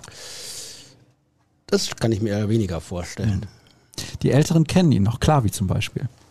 Die ganz Alten also. Mhm. Ja, aber war ein guter. Ja, der hat mal eine Saison bei Bayer Leverkusen gespielt. Da haben alle gedacht, was das denn, ist er wieder gegangen. Da war er nicht gut. Ja, manchmal passt es nicht. Bevor es ja jetzt völlig wild wird, schreibt John, Tuchel sucht einen neuen Innenverteidiger. Condé geht zu Barcelona, da könnte ich mich auch drüber aufregen, weil das ist natürlich eine absolute Witznummer, was der FC Barcelona da gerade veranstalten darf. Warum? Die reizen doch nur das aus, was ihnen erlaubt ist. Ja, ja, ja. Trotzdem finde ich es scheiße. Das darf man durchaus so finden, da bin ich Ja, komplett bei ja, ihr. Entschuldigung. Und ist auch nicht mehr der Club, den ich eigentlich lange Jahre für seine Spielkultur und seine Ausbildungstradition etc. angehimmelt habe. Ist, Also, äh, es- eine ziemliche es erinnert mich so ein bisschen- dessen, was so los ist im Fußball. Hast du vollkommen recht, bin ich bei dir. Also worauf ich kurz hinaus wollte, ähm, ohne den Schlenker zu groß zu machen, es hat mich so ein bisschen daran erinnert, was beim BVB mal passiert ist vor einigen Jahren. Nämlich Dinge äh, zu verschachern, verpfänden, veräußern, ähm, auf lange Sicht hin, um, um aktuelle Lücken zu stopfen. Und wir wissen, wie, äh, wie ja, kurz der BVB da vor dem Exodus stand, ähm, weil der Club, die Clubführung so gehandelt hat damals. Ähm, und da kann man nur hoffen, dass der FC Barcelona sich da nicht zu stark ins Risiko bewegt, wenn man hört, auf wie viele Jahre die ähm, dem Teufel ihre Seele verkaufen. 25, Das- glaube ich, ne? Ja, und das ist schon ähm, echt etwas, ähm, ja, pff, der FC Barcelona ist ja nun mal nicht irgendwer. Und ähm, wir alle mögen, lieben diesen Club eigentlich, ähm, aufgrund der Historie, aufgrund der Spielweise, der, der Strahlkraft, die der Club hat. Ähm, aber was da gerade ähm, passiert und auch leider zum Teil deswegen passiert, weil die Vorgängermanagements ähm, ziemlichen Mist gebaut haben, deutlich mehr Kohle rauszuhauen, als sie eigentlich zur Verfügung hatten ähm, und immense Schulden angehäuft haben. Ähm, wie gesagt, es erinnert mich so ein bisschen äh, daran, was hier in Dortmund auch mal vor ein paar Jahren war. Ich weiß, so ein bisschen hinkt der Vergleich, aber eben, dass man quasi Sachen ähm, verkauft, veräußert, sich ähm, extern ausliefert äh, und nicht mehr her im eigenen Haus zu 100 Prozent ist. Das finde ich sehr, sehr, sehr riskant und fragwürdig. Das Erstaunliche ist auch der FC Barcelona. Wir nehmen ihn seit jeher als sehr, sehr großen Club wahr. Sie haben erst 91, 92 zum ersten Mal überhaupt die Champions League gewonnen und haben natürlich in den letzten 30 Jahren auch einen unfassbaren Weg gemacht, hatten viele tolle Spieler. Lionel Messi, Ronaldinho, wer auch immer, Rivaldo, der da gespielt hat. Und dann hatten wir davor noch irgendwie Romario, weiß der Geier, also viele, viele tolle Spieler, die ganzen Spanier natürlich auch, Xavi und Iniesta und so weiter. Aber das läuft nicht gut. Jedenfalls, das war ja eigentlich das, Thema der Frage. Es geht um Innenverteidiger. Ach so. Also Condé geht zu Barcelona und Koulibaly will nicht so recht.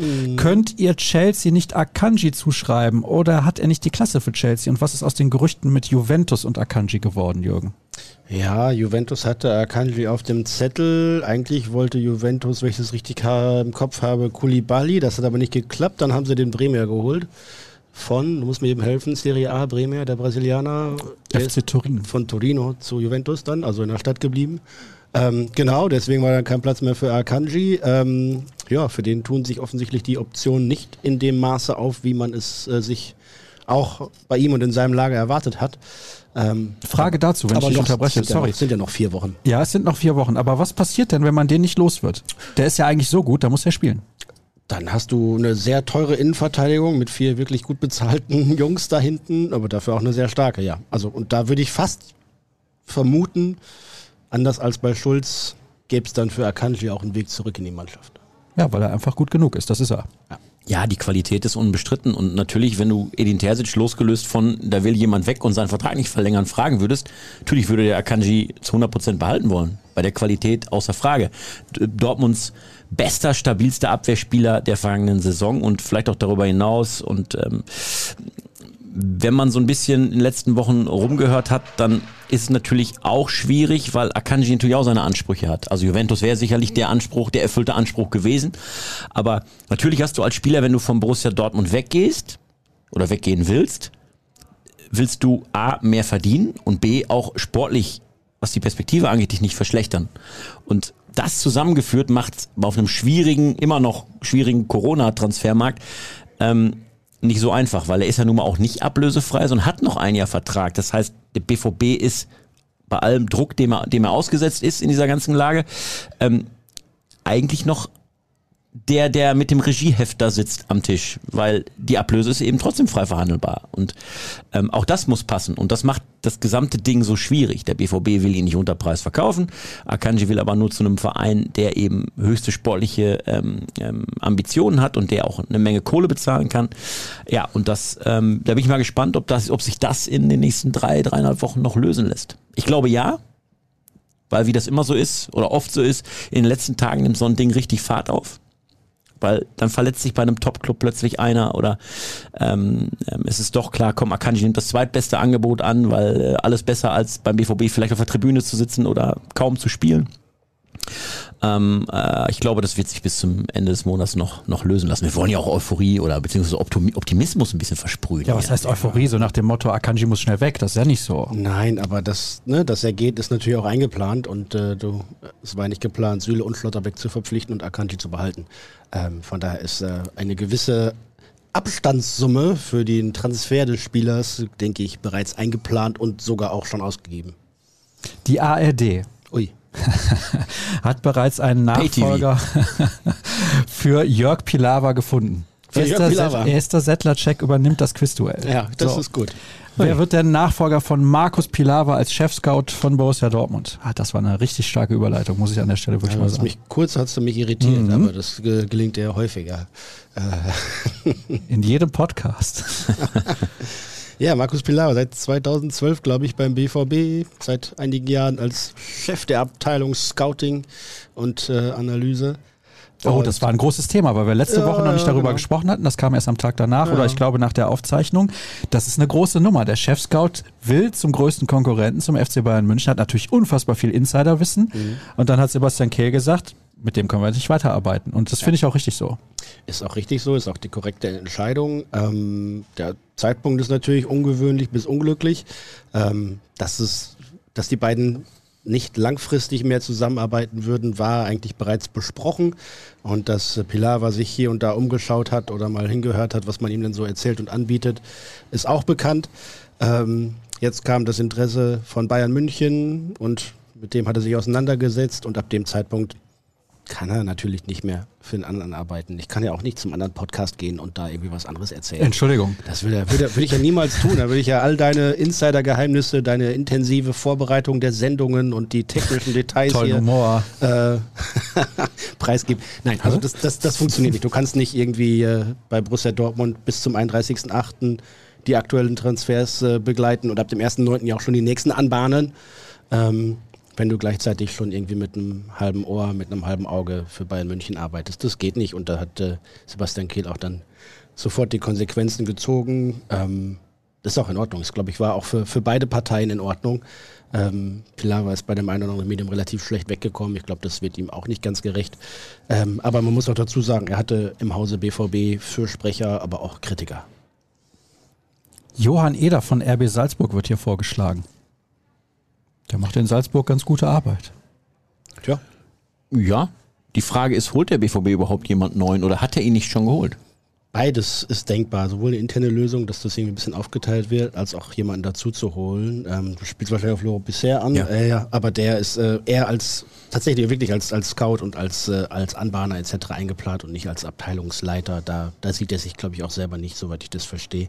Ja, also in Salzburg wird, glaube ich, äh, gut gescoutet. Ich finde auch äh, das, was äh, Bayer Leverkusen in den letzten Jahren macht, äh, bei der Akquise überzeugend, absolut überzeugend.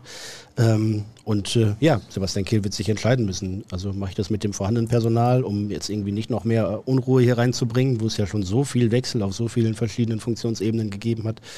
Äh, oder habe ich vielleicht dann spätestens zum nächsten Sommer da jemanden an der Hand, dem ich das äh, komplett anvertraue. Ich bin gespannt. Also sicherlich eine, eine pikante Personalie, die äh, aber weil der, die Trennung eigentlich auch schon verabredet war, jetzt nur vorgezogen ist und dann ein bisschen aufgebauscht worden ist, glaube ich, an der einen oder anderen Stelle. Ähm, Pilawa hat nicht immer richtig gelegen, hat aber auch ein paar Treffer gelandet, wie das so ist. Und die Bayern werden sehen. Entweder werden sie mit dem glücklich, mit ihm und Marco Neppe, oder eben auch nicht. Mal schauen. Angelino zum BVB, sollte Guerrero zu Pep Guardiola nach Manchester gehen? Schreibt hier der Hörer. Dann weiß er mehr als wir. Also Angelino ähm, ist doch das Thema äh, Hoffenheim ähm, als ähm, quasi Lückenfüller für äh, Herrn Raum, also, der ja dann wiederum zu Leipzig gegangen ist. Okay, verstehe. Gut, bevor hier das Niveau weiter sinkt, beschäftige ich mich mit dem nächsten Thema. Singt. Aloha und ein Blick in die Glaskugel. Wie oft wird Florian Gröger am Ende der Saison 22-23 seinen legendären Signature-Spruch, war das wieder schlecht getwittert haben? Tja, wir hoffen natürlich. Also 34 Null. Spieltage, Minimum 6 Champions League, Minimum noch 1 DFB-Pokal, 41 Spiele, 42, 43, ich sag mal 44 Pflichtspiele. Könnt ihr jetzt ausrechnen. Was sagt er? Wie oft? Wenn es um ein Spiel in der Gesamtheit geht oder ähm, ja, wir machen jetzt mal Spiel in der, der Gesamtheit. Der Auftritt eines einzelnen Spielers missfällt. Ja, das wäre zu oft. Das können wir jetzt nicht hochrechnen. Ach. Lass uns doch einfach, also ich würde es jetzt so halten, ähm, lass uns keine Zahlen nennen, sondern lass uns darauf hoffen, dass er ähm, zu selten seltenst den Anstoß dafür bekommt, überhaupt in die mm. Tasten in dieser Form greifen zu müssen. Es würde uns allen deutlich mehr Spaß machen. Ja, das sehe ich hat, genauso. Hat, hat ihn ganz elegant formuliert. Die Frage ist nicht, ob wir es können, sondern wie oft wir es können. Also, dass Borussia Dortmund ja. Spaß machen kann, äh, haben wir alle oft genug gesehen. Die Frage ist, wie konstant sie das hinbekommen. Hallo, ihr Halunken. Wie seht ihr Prinz Anning? In den wenigen Testspielen, zuletzt auch gegen Antalyaspor, hat er überzeugt. Würde ihn gerne im Profikader sehen. Finde es gut, dass man nicht 30 Millionen für David Raum ausgegeben hat, wenn man mit Anning und auch Rote eigene Talente vorweisen kann. Ja, nun ist von Tom Rote aus der U19 mit äh, ganz einer Handvoll Bundesliga-Minuten oder Prince Anning noch ohne äh, Profiminuten bis zum Nationalspieler David Raum noch eine kleine Lücke, würde ich behaupten. Ähm, aber ja, also allein äh, die Tatsache, dass man Tom Rote zutraut, punktuell zu spielen auf der linken Seite, wenn Rafael Guerrero mal pausieren muss, dass man ihm eben nicht einen anderen Linksverteidiger vor die Nase setzt, spricht er dafür, dass er eine gewisse Wertschätzung genießt, dass man in ihm jemanden sieht, der es packen kann oben. Ähm, Ähnliches haben wir immer bei, bei Mukoko auch diskutiert. Ne? Wenn du natürlich jetzt noch einen weiteren Mittelstürmer holst, hast du natürlich immer einen, der vor ihm steht. Das musst du jetzt in diesem Fall auf der neuner Position machen. Links hinten hätte man, glaube ich, äh, das Interesse an David Raum auch gerne in eine Vereinbarung umgemünzt, aber es hat sich nicht ergeben, auch weil andere Parameter dagegen sprachen oder äh, andere Platzhalter immer noch im Kader stehen. Aber Prince Anning, Tom Rote, wollen wir mal sehen, wer sich da durchsetzt. Ähm, ich glaube, Tom Roth hat ein bisschen gerade noch die Nase vorn, aber der Anning ist ja auch gerade erst gekommen und kann sich dann mal in der dritten Liga beweisen. Also de, beide bringen viel mit. Ich bin gespannt und äh, keine Ahnung, Marcel Schmelzer hat es damals auch keiner zugetraut, als der in der dritten Liga, Regionalliga äh, da beim BVB aufkreuzte und dann plötzlich äh, DD ablösen musste. Ja, und irgendwann war er Kapitän des BVB und der BVB hat ein paar Titel eingefahren. Er hat seinen Teil dazu beigetragen. Das mhm. ist in der Tat so. Ich glaube, es ist einfach ein wichtiges Signal, dass man sendet in die eigene Nachwuchsabteilung auch. Also vor allem mit Blick auf Tom Rote, der ja dann auch ähm, nicht jetzt ad hoc extern dann verpflichtet wurde, sondern eben dann hier auch so ähm, gewachsen ist, geformt wurde. Und ähm, das Signal ist, glaube ich, ganz wertvoll zu sagen, Leute, wenn ihr wirklich die herausragende Leistung bringt, die ihr imstande seid zu bringen, wenn ihr euch hier von uns formen lasst und ähm, alles gebt, dann habt ihr die Chance, in den BVB-Profikader aufzurücken. Dann müsst ihr nicht nur davon ausgehen, dass ihr vielleicht irgendwann mal bei einem anderen Club zweite Liga spielen könnt, sondern ihr habt die Chance wirklich beim BVB es in den Profikader zu schaffen. Und wenn dieses Signal von einem Tom Rote, vielleicht auch irgendwann von Ning, aber da hat der Verein ja auch klar gesagt, erstmal bei allem Talent, bei allen Qualitäten erstmal in Ruhe aufbauen, erstmal im Unterbau Erfahrung sammeln, sich durchsetzen, etablieren. Wenn die das schaffen und vielleicht auch der eine oder andere noch darüber hinaus, dann ist das für das Nachwuchsbecken des BVB so immens wichtig. Ich meine, wir reden hier über den deutschen Meister. Wo willst du da ein Signal, also im Nachwuchsbereich, wo willst du da ähm, das, äh, das Signal sonst setzen, wenn nicht so, dass die Besten aus dieser Nachwuchstruppe es dann wirklich auch in den eigenen Profibereich schaffen. Ja, das sehe ich genauso, zumal Tom Rote ja auch schon jetzt ganz kleines bisschen Bundesliga-Erfahrung gesammelt hat. Also war oft schon im Training dabei. Da wissen sie, was er bringen kann. Sicherlich nicht auf allerhöchstem Niveau konstant. Er wird Ausreißer nach oben und nach unten haben. Das ist bei jungen Spielern auf jeden Fall so. Aber einen feinen linken Fuß. Ich habe ihn auch schon im Jugendbereich ein paar Mal spielen sehen. Da war ich sehr, sehr angetan. Ob es dann reicht, dauerhaft für Borussia Dortmund Nummer 1 Linksverteidiger zu werden, wird man dann sehen ja, da muss man einfach die Geduld ja. mitbringen. Leider jetzt unglücklich verletzt halt, ne, während der Saisonvorbereitung. Ja. Hüftbeuger, muskuläre Probleme, Trainingslager etc. Hüftbeuger habe ich wahrscheinlich gar nicht.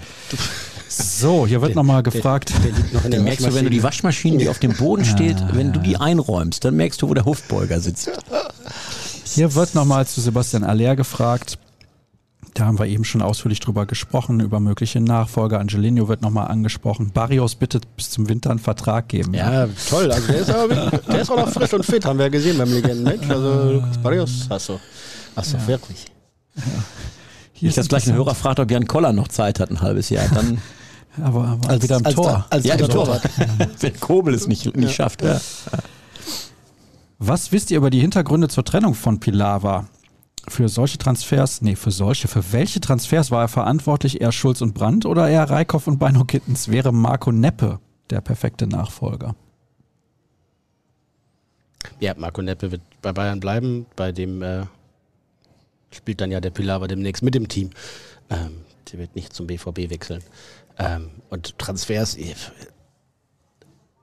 ich fand es vorher auch schon manchmal schwierig bei äh, Sven Mislint hat, na klar, sieht jemand einen Spieler zuerst oder ist von jemandem überzeugt, aber es ist am Ende auch, auch Teamarbeit und Überzeugungsarbeit, äh, wen man holt und wen man nicht holt. Ähm, na klar können wir jetzt drüber reden, dass, äh, dass ein Nico Schulz äh, vielleicht nicht das gebracht hat, was man sich von ihm erhofft hat, aber das liegt ja jetzt nicht an Markus Pilawa, sondern der war zu dem Zeitpunkt der kommende Linksverteidiger in der Bundesliga und auch in der Nationalmannschaft. Der BVB konnte ihn verpflichten und hat das getan man hätte das vielleicht verhindern können oder äh, erwarten können, dass er nicht diese Rolle spielen wird. Aber wir reden über 20, 30 Transfers in der Zeit und äh, einige haben super funktioniert, andere haben überhaupt nicht funktioniert. Na klar, es ist auch immer so ein äh, Liebäugeln damit, wen sieht die Abteilung Jugend, das Nachwuchsleistungszentrum als Transfer, wen sehen die anderen als Transfers ähm, und wer hat wo die größten Aktien drin. Äh, da würde ich jetzt nicht Spieler für Spieler durchgehen und Daumen hoch oder Daumen runter sagen, denn also spätestens am Ende sagt der Sportdirektor oder der Geschäftsführer Daumen hoch oder Daumen runter. Ähm, und bis dahin sind die Spieler in der Regel 10, 15, 20 Mal live gescoutet worden und noch häufiger per Video. Und dann liegt man oft richtig und manchmal halt auch nicht, was aber dann auch nichts mit der Vorbereitung oder Anbahnung von Transfers zu tun hat, sondern mit Spielern, Persönlichkeiten, Umstellungen vor Ort, räumlich, sprachlich, kulturell. Also so einfach würde ich es mir nicht machen, um es zusammenzufassen. Wann Ronaldo? Schöne kurze Frage. Wann Ronaldo? Grammatikalisch Wann, also, fragwürdig, also, aber. Also Ronaldo sicherlich wieder, äh, ich glaube, Donnerstag oder Freitag spielt er in Dortmund, in, einer, in irgendeiner äh, Soccerhalle. Hat bestimmt einer ein Ronaldo-Trikot. Also wenn ihr mich fragt, wann spielt Ronaldo in Dortmund, dann würde ich sagen, boah, spätestens am Wochenende ist er hier wieder auf dem Platz. Aber der, der, der Cristiano, ja. nicht der Dicke. Ja, ja, ja. Oh. Ja. Ich habe vergessen zu fragen, welche Musik Jürgen Kors gerne mag. Bei Sascha Klaverkamp war es Hootie and the Blowfish. So sieht's aus. Ist das die Wahrheit? Ja, die reine Wahrheit. Und nichts als die Wahrheit. Er hat auch kein schlechtes Gewissen. Warum sollte ich? Ja. Coole Musik. Nö, das habe ich jetzt einfach nur so reingeworfen. Aber was ja, ist so das, was du hörst? Ja, ich höre das auch. Ach, das stimmt nicht. Komm, hau raus. Was hast du zumindest mal früher gehört, so von Also, äh, 1995 bis 2005? ja, muss ein paar Jahre früher anfangen. Also, richtig musikalisch groß geworden, als ich so im entscheidenden, spannenden Alter war, bin ich mit Grunge. Also Pearl Jam, Nirvana, Soundgarden ganz groß. Oh. Ähm, und auch irgendwie so ein bisschen in dem, in dem Genre geblieben. Muss nicht mehr so krachend laut sein, aber äh, auf jeden Fall Rock'n'Roll. Ähm, ja, da tummel ich mich immer noch rum. Und, und All-Time All -Time High, äh, Grüße an den Kollegen Tittmar, The Doors. The Doors. Ja. Ja, den Kollegen Sascha Staat habe ich neulich ertappt, wie er über den Flur lief mit 40 Jahre die Flippers. Wir sagen Dankeschön. Nein, das die stimmt nicht. Nein, die Flippers nicht. Doch, doch, das habe ich auch gehört. Hab ich ganz deutlich war das, das habe ich auch Ja, gehört. ja, ist klar. Wir sagen und jetzt Sascha Staat. Na komm. Ich kann's nicht. Ein paar Schlagerlieder, die gehen, aber Laila oder was? nicht. Lass uns, Ja, lass, lass uns das abbinden, sonst fängt er gleich an zu singen. Ist, Laila ist jünger und schöner. So, Kein Kunststück, der, der oder? kennt nicht mal den Text. hat Borussia Dortmund einen Podologen im Team? Was ist denn ein Podologe? Du hast doch die Sendung vorbereitet. Ich kenne Logopäden, aber das hat mit Podologe wahrscheinlich nichts zu tun. Aber ich bin der Fragensteller, ihr seid die, die die Antworten geben. Ja, es hat nichts mit Po zu tun. Das verrate ich dir. Hm. Ich habe keine Ahnung, was das ist. Da musst du googeln. Lieber Markus, stell doch die Frage nächste Woche nochmal, wenn ich mit Dirk Kramper spreche. Ja, der weiß das Ja, der bestimmt. weiß es bestimmt. Ja? Der, der kennt seine Füße Schon ganz so genau. gebrechlich, der dass kennt, es- Ja, ja, der, Ah, ja. der kennt seine Latschen. So, was haben wir denn hier noch? Nico Schulz haben wir auch drüber gesprochen. Bellingham Kapitän haben wir drüber gesprochen. Ja, es sind viele Fragen gekommen. Es tut mir leid. Das ist gut. Aber vielleicht die als letzte. Wann startet ihr die tatsächlich Challenge? Gibt's das? Oder sagen wir so oft tatsächlich im Podcast nein? Jetzt, wo ich drüber nachdenke, bist du es wirklich, bist du wirklich jemand, der das häufig sagt? In der Tat. Ja. Das Ist mir aber sein. ohne Scheiß, ist mir noch nie bewusst gewesen vorher. Aber jetzt, wo jemand das anmerkt, hat es bei mir Klick gemacht. Tatsächlich ist das so. Wirklich? ich bin mir nicht sicher. Wir spulen nochmal zurück und hören von vorne und machen Strichliste. Wir haben, glaube ich, mehr oder weniger alles besprochen und eine Stunde 15 sollte dann an der Stelle auch reichen. Es trendet gerade bei Twitter Cannabis. Team Natascha Aber es und trendet auch Mario Götze. Also es trendet auch, auch die Wahrheit vorlesen. Sarah Wagenknecht. Naja. Ja gut, das ist jetzt Und ausgerechnet heute trendet 2. August. Woher es wohl kommt, ich habe keine Ahnung. Übrigens, ein Hinweis. BVB Kompakt haben wir wieder im Angebot. Jeden Morgen jetzt ab 5 Uhr. Und ich möchte da mal ein Lob aussprechen. Theo Steinbach ist einer derjenigen, die das zur neuen Saison übernommen haben. Der Junge ist 19 Jahre alt und macht bislang einen richtig guten Job. Deswegen solltet ihr da auch regelmäßig reinhören. Wie gesagt, jeden Morgen um 5 Uhr ab sofort. Aber man muss es nicht um 5 Uhr hören, man kann es ja auch noch ein bisschen Ja, später man hören. kann es auch um halb Je sechs nach- hören, das ist je kein nach, Problem. Je nachdem, wann die Zivis einen dann wecken zum Frühstück. Ja, Das ist ja- schön. ja. Gegen Leverkusen am Samstag, wie geht's aus? Ergebnistipp bitte. 3-1. 3 zu 2. Ah, schön. Und du? 4 zu 2. Aber ich denke, es werden viele Tore fallen, da sind wir uns einig. Das hat meistens geklappt. Auch im letzten, in den letzten beiden Spielen. Ne? 2-5 zu Hause, 4-3 in Leverkusen. Ja. Oh, ist schon ordentlich. Ja. Ist schon- War ganz nett. Durchaus.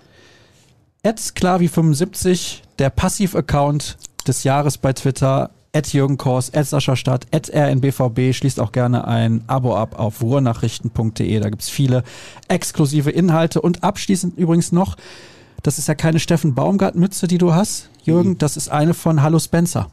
Hallo Spencer. Kennst du noch? Ja, sicher. Klavi auch. Ja, gleich alt. Ja, klar, wie war die Ja, Synchronstimme natürlich. Ich habe ja eine der? Handpuppen damals gesteuert. Ja. Nepomuk warst du, ne? Das war's. Bis nächste Woche. Tschüss. Tschüss. Geh waschen. Danke.